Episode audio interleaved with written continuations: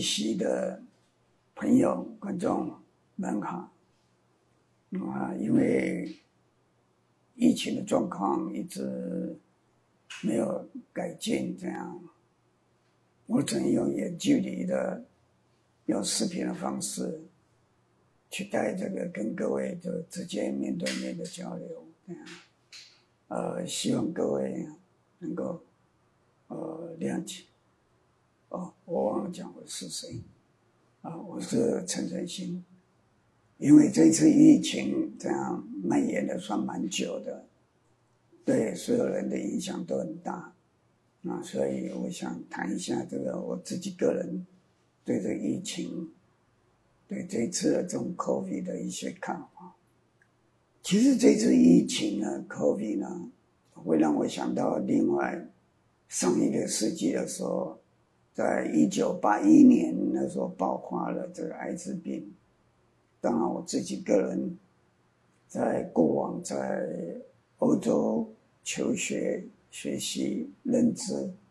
也曾经多次从巴黎回去纽约找朋友，也就是在八零年代的时候呢，八零年代初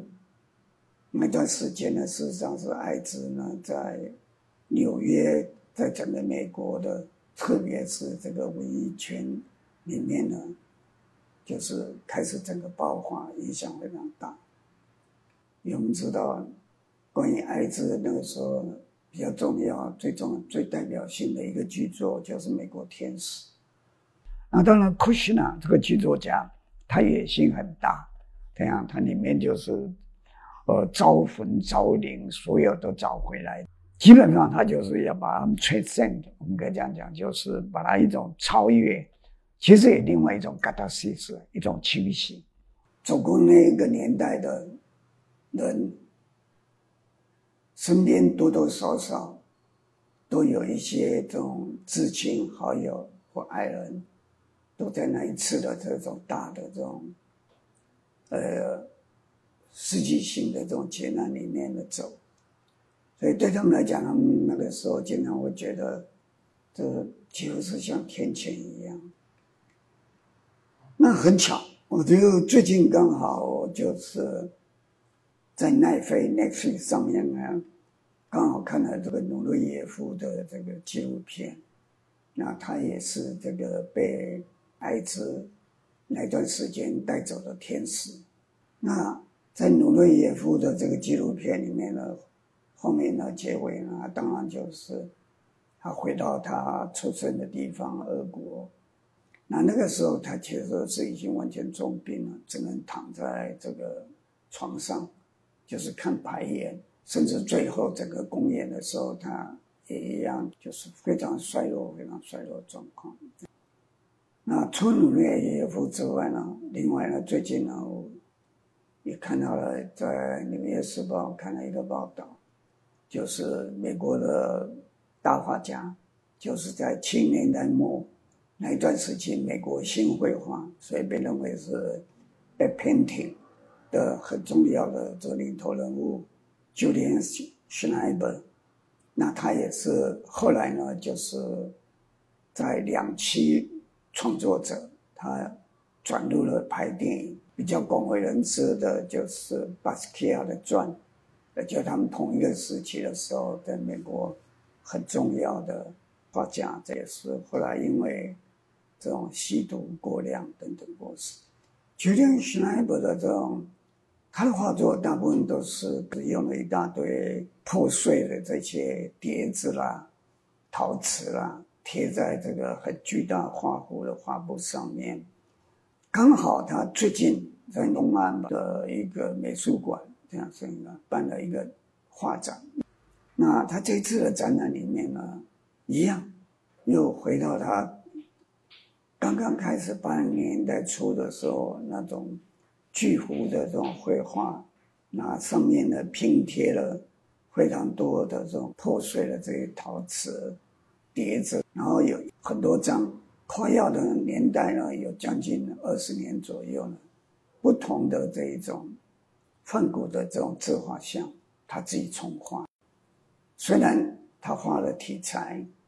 或他的电影的这种创作，并没有直接触及到所谓他们那个时代的这种黑死病、艾滋那样等等，但整个绘画的画面的画布上面的这种创作、图像上面的创作的这种改变，事实上是一个蛮有趣的。因为假如我们仔细去比较一下他八零年代的那一种，其实是非常狂野，然后用色呢，其实更为厚重，用了非常多的这种大地色系的，甚至黑色等等。可是你看到他今年这一次展览，我当然是透过这个，只能透过网络画面上面看到，他整个色系呢。就变得非常抒情。虽然一样的用的是同样的拼贴，但是整个色彩来讲呢，实际上是一个非常平滑、非常平静的画面，而且呢，整个的色系呢是非常温暖、非常中间色调的、很明亮的这种色彩。这是 Julian Schneider 他透过不一样的这种美彩呢。去做了一些对喷嚏上面的一些这种自己的一种反思，特别是像在《天堂门》的这部电影里面呢，电影最后在结束在这个方谷最后快断气前，照顾他的医生问他就说：“你为什么要画？”里面的演员威廉大夫就演方谷，他就讲：“我画画是为了不要去思考。”不要去思想。回过来再看另外他一部有一部电影，啊，一般被认为他非常成功的商业电影，那就《潜水钟》。那那部电影是讲一个渐冻人，就原本是一个飞行的杂志很重要的这种主编，这样后来变渐冻人。所以当 Julius Schneider，他会从一种渐冻人。他跟世界、生命世界的这种接触，几乎已经完全断裂了。他逐渐的由活生生的生命世界，由原本可以具有非常庞大的沟通能力的，透过一般正常的我们那个 verbal language 语言的或身体的肢体语言的去沟通，完全丧失掉了。可在这个丧失掉之后，意识跟意志仍然残存在那里，他可以用这个仅存的、唯有的可以控制的眼睛的这种眨动，去转换成为另外一种语言，那其实会让我们想到很多。眼睛原本是做什么？眼睛原本是用来观看的。原本是一种视觉的 optic，光学世界的一种沟通，是我们人跟世界的沟通，这众多的感官里面的一个很重要，甚至有时候会被认为是最重要的。最重要就是我们的生命世界里面跟外在自然里面的之间的这种沟通。语言在哪里？这不就是另外一种语言的起源吗？很奇妙的，是透过一种像密码、像摩斯密码一样，很维系的一种眼眼睛上面的眨动，它可以构成一种最简单的符码，而由这个符码的一种翻译、转译，变成语言文字。那我会讲这个很重要的，因为我们就知道，艾滋病其实是一个第一次让人类感受到他从来没有认识过的一种病毒突然之间的入侵。而病毒怎么样入侵？其实病毒其实是另外一种符码，在基因上面的符码，它进去转换、欺骗、入侵。技术在某种程度，我们甚至可以想象，那潜水钟里面他拍摄这一个渐冻人，他丧失了跟世界的这种沟通，这其实不正是整个艾滋病的整个时代的一种隐喻、一种象征。因为我们知道，艾滋病病患到最后，T 细胞的这种扩大，还让很多人就丧失视觉，没办法观看，甚至陷入精神疾病的一种状态。那当然根本更不用讲，整个的身体上面的这一种。完全的这种摧毁外在的身体的这种肉体的原本很漂亮、很健康的一种状态。其实从这种程度，我们回来看，想象一下，那 Julian Schneider 他的画作上面这些碎裂的拼贴的杯子、盘子等等的碎裂的这些器物拼贴在画面上。然后在这些碎裂的器物上面呢，来画这些人物，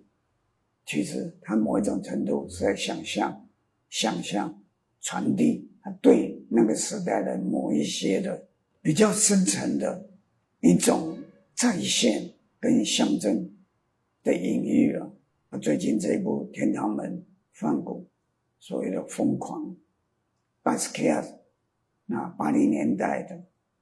或甚至潜水中等等，其实都基本上是某一种对疾病的一种回想。其实艾滋刚出现的时候，在八一年左右出现，被认为官方认定的第一个病例，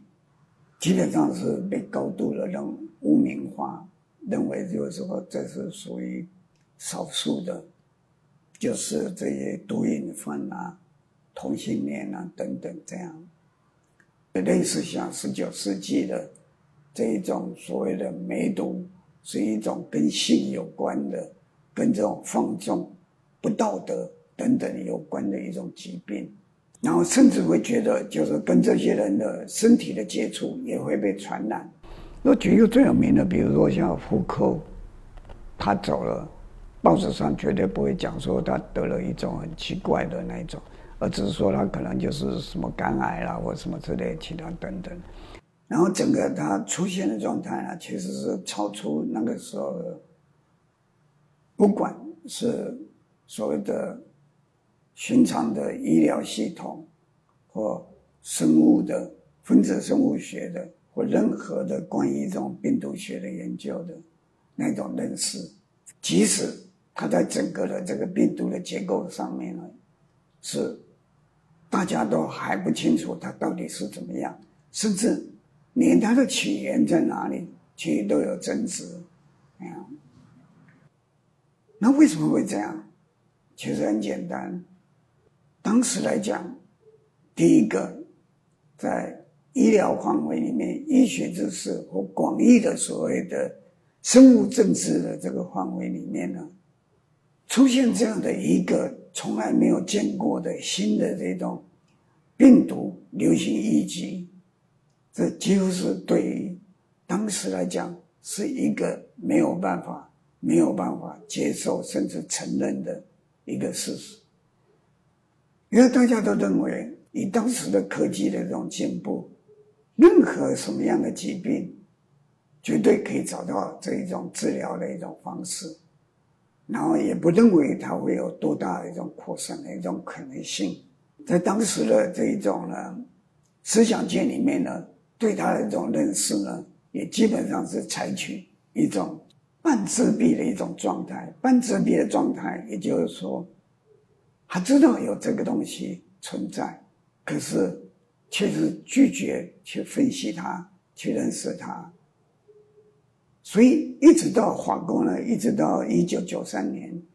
王泰 Griezmann 出的这本书叫做《世界的裂隙》里面呢，因为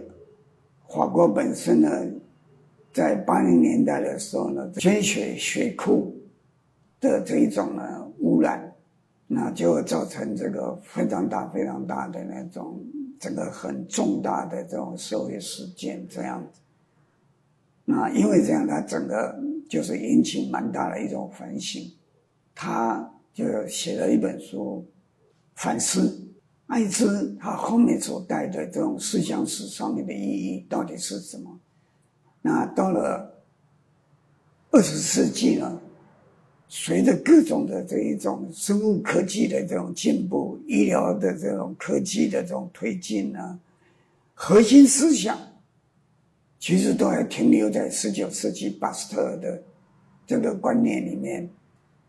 也就是健康、卫生，以及呢没有疾病是不能被治疗的的这种迷信思想，又随着第一次大战。人类第一次这种科技性的、这种破坏性的巨大战争，在一战快结束的时候，西班牙流感造成的几乎是全球性的非常巨大的这一种威胁跟破坏。人类呢，其实在一种还不知道、很不清楚的状态下呢，被这个西班牙流感呢所破坏、摧毁、威胁。然后西班牙流感呢，事实上呢，从一九一八年一直拖到将近一九三零年前后呢，才真正的被控制下来。可是整个的伤亡的这种惨重，在一个现在还不太正确的数字下，至少是在四千万到五千万人口死亡的。所以整个对于世界的这种影响的这种巨大，事实上是远远。远远超过一个所谓一级的一种程度，而是一种全面性的。那那个时候呢，在整个苏维埃联邦呢，出现了非常多的大的这种实验性的艺术，也包括社会主义的这种结合工艺跟现实的一些建筑啦，跟都市计划，跟马勒维奇的这种极简的抽象的。那一种所谓 suprematism 嘛，至上主义的这种绘画，电影当然根本就不用讲了。哎，非常有名的爱森斯坦，创下我们现在的整个所有电影最重要的，比如说蒙太奇理论等等这些啊。那剧场我们都知道有，除了原本 Stanislavski 之外，梅后他开始实验了一种。叫做 biomechanic 生物工程的表演方式，大量的应用在苏维埃联邦的，在列宁掌政的那一段时期，这样，那是几乎是一段非常黄金的时代。那我们也知道，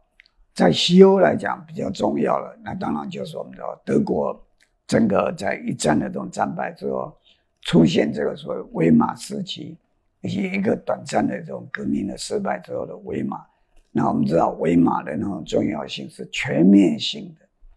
这种文化、哲学等等的各种各样的。那比较代表性，大家都知道，包豪斯都在那段时。那我们都知道，包豪斯的康定斯基是从俄国过去的。同一个时间，我们都知道，蒙特利尔呢，在荷兰的这些所谓抽象绘画等等。非常有趣的是，环岛皮卡索在这段时期的时候。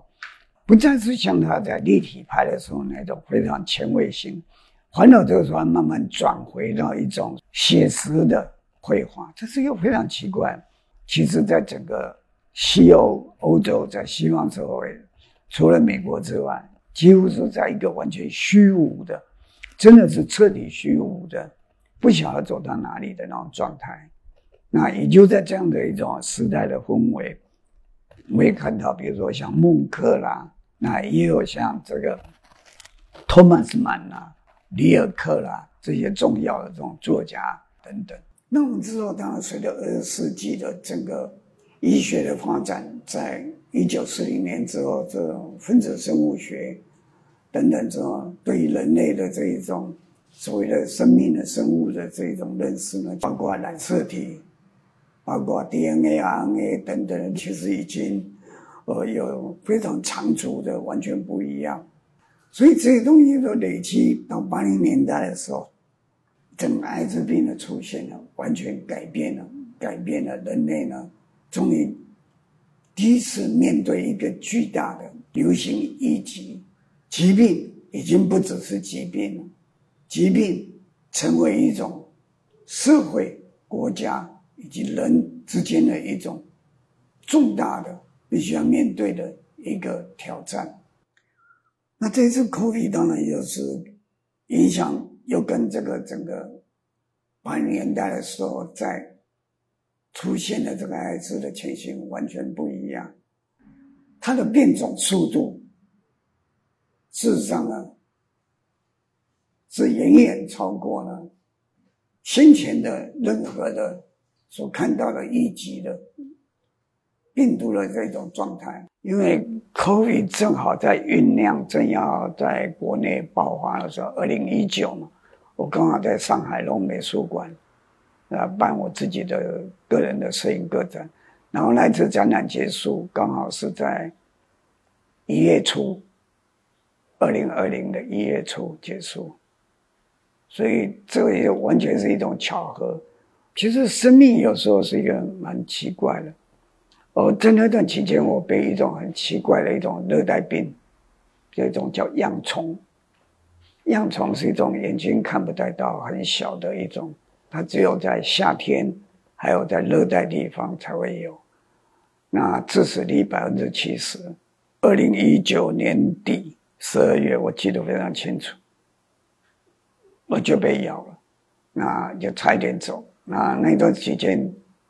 就其实已经在有一些快要弥留的状态了，医院都叫我大儿子，也是没有药，那就是用抗生素乱打。然后之后一月的时候，我自己非常高龄的母亲走，再等等这样，就那段时间我经历了蛮多自己身边的这种，然后我印象非常非常深刻，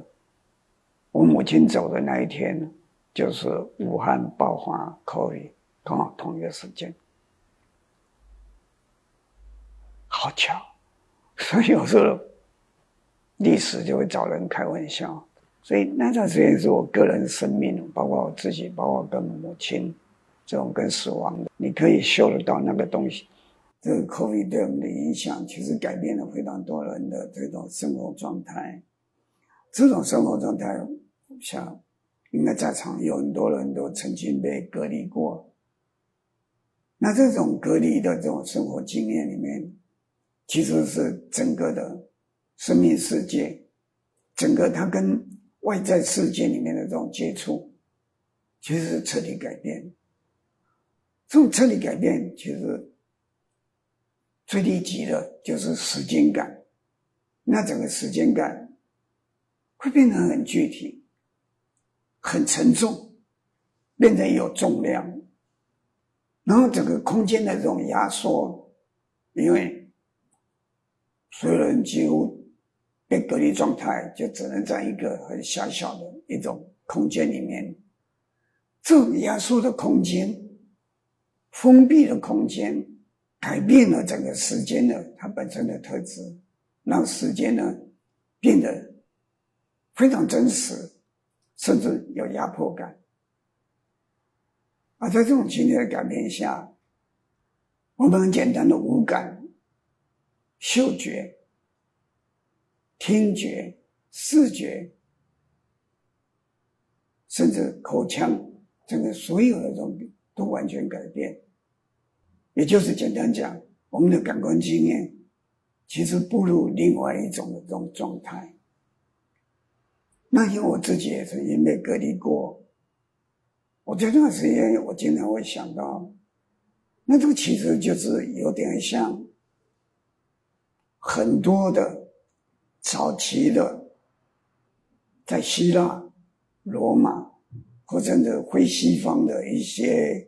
原始部落社会里面，假如往往就是认为你被一个恶灵或被一个所谓不洁的事物。污染了，或被魅惑了，那这个时候呢，你就会被关在部落外面，或者在希腊来讲，你就不能进入城邦了，你就成为像印度的种姓制度里面的那种 untouchable。那可能要经过一段时间的仪式，或甚至你可能要去做一些奉献、一些祭礼啊，然后你才能清洗掉这些所有的这些迷障。那其实这样几千年下来，换成现代的这种高耗电呢，这种隔离，其实不正是另外一种形式的一种清除，另外一种的仪式性的一种行为。所以在这里就很有趣，就想到我们要知道戴口罩基本上是一种很重要的、非常重要的一种保护措施。可戴了口罩，再加上所谓的社会距离、安全距离 （social distance），假如我们勉强的可以借用雷维纳斯的这个哲学语言来讲，我们不再可能面对面了。我们跟他者的关系是以这个距离来衡量，而且如果这个距离没有了，那就会造成。致命的威胁，所以，假如在某一种程度上，我们是不是可以这样思考：当有一天我们可以面对面的时候，当有一天这个所谓社会距离不再成为一种所谓强制性、必须性的时候，那时候人跟人之间的关系。或者我与他者之间的关系，什么是他者？我对他者的责任是什么？我跟他者的关系是什么？甚至什么叫做爱？什么叫做憎恨？这时候或许会重新、重新获取另外一种意义。其实有时候我会想到这个，我这当然就是已经太多人这样讲，所谓历史的终结，所谓 the end。那终结并不是我们一般人想象，以为终结就是在最后事情的所有的，你知道，并不是，终结是从一开始就存在。也正是因为有终结，朝向终结，道德实践才能成为可能。才有可能有信仰，所以终结并不是像我们所有人讲的，所有东西都断裂，所有东西都结束了，所有东西都取消了，并不是。终结是所有东西建基的开始，基础的开始，希望的开始。所以面对这么巨大的，我想，人作为万物里面唯一可以有这种理性思考。它应该会有很多很多的这种可能性的这种发展，这大概是我为什么会对这次的 COVID 以及对于思想艺术创作等等会有这些这么多的呃一种联想吧或期待。我最后我想用那个也是一样，康德他在第三批判里面曾经提到了一句话：人往往觉得自己是天地之间的万物之间的的。唯一具有智慧，唯一具有道德感，唯一可以作为万物之主的那种骄傲。可是呢，他说，事实上是这样子吗？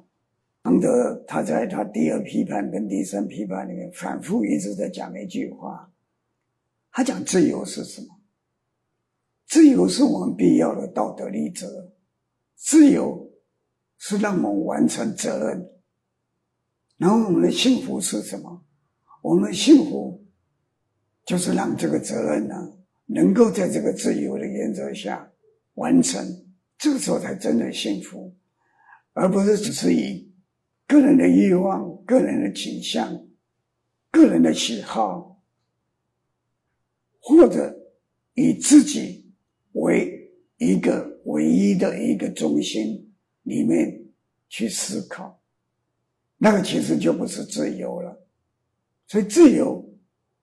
不是最终的目的，自由